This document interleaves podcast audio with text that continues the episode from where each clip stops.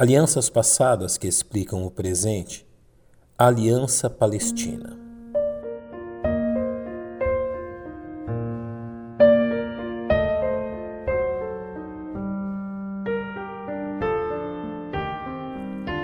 O atento leitor das Sagradas Escrituras encontra grande encorajamento ao observar a ação de Deus para com a sua nação escolhida, Israel por meio das alianças firmadas pelo Senhor para com este povo.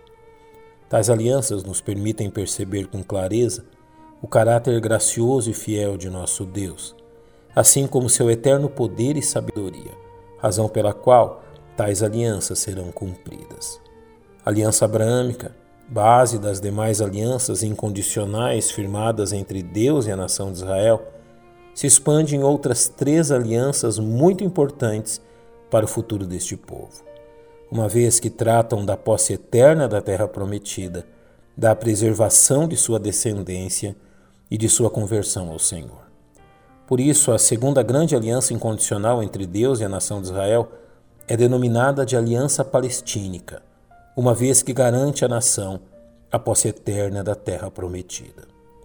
Ao firmar sua aliança com o patriarca Abraão, o Senhor o conduziu à terra de Canaã, a qual lhe foi dada em posse permanente a ele e sua descendência, dizendo-lhe: Porque toda esta terra que vês, te hei de dar a ti e à tua descendência para sempre.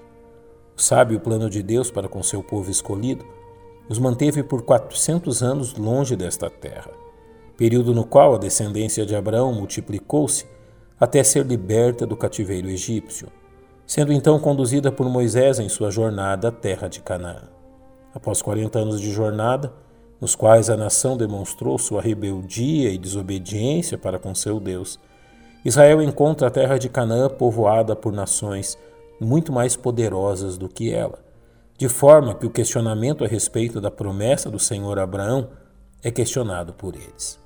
Como Israel tomaria posse da terra prometida diante de tal oposição por parte de nações inimigas? Esta pergunta foi respondida pelo Senhor no capítulo 30 do livro de Deuteronômio, estabelecendo profeticamente as diversas fases pelas quais a nação seria conduzida ao cumprimento da aliança palestínica. Notemos primeiramente que a única questão condicional nesta aliança diz respeito ao tempo de sua concretização, fato confirmado pelo profeta Ezequiel ao dizer: Contudo, eu me lembrarei da minha aliança, que fiz contigo nos dias da tua mocidade, e estabelecerei contigo uma aliança eterna. As fases descritas no livro de Deuteronômio incluem o retorno da nação do cativeiro, assim como seu arrependimento futuro. Quando o Messias de Israel se manifestar, seu povo será reintegrado à terra prometida, como lhe é dito. E o Senhor teu Deus te trará a terra que teus pais possuíram, e a possuirás. Para que isto ocorra, o Senhor usará dos juízos do tempo tribulacional a fim de converter sua nação escolhida. Julgando severamente as nações que se mostraram inimigas de Israel, a fim de conceder-lhes as bênçãos prometidas, cumprindo no reino de Cristo a plenitude das promessas feitas pelo Senhor a Israel, entre elas a posse total e permanente da terra prometida a Abraão e sua descendência.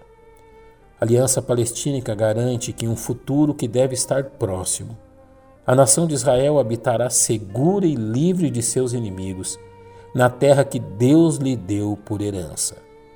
O Senhor Jesus Cristo mesmo governará este mundo, garantindo a Israel o cumprimento das bênçãos que lhe foram destinadas no Velho Testamento.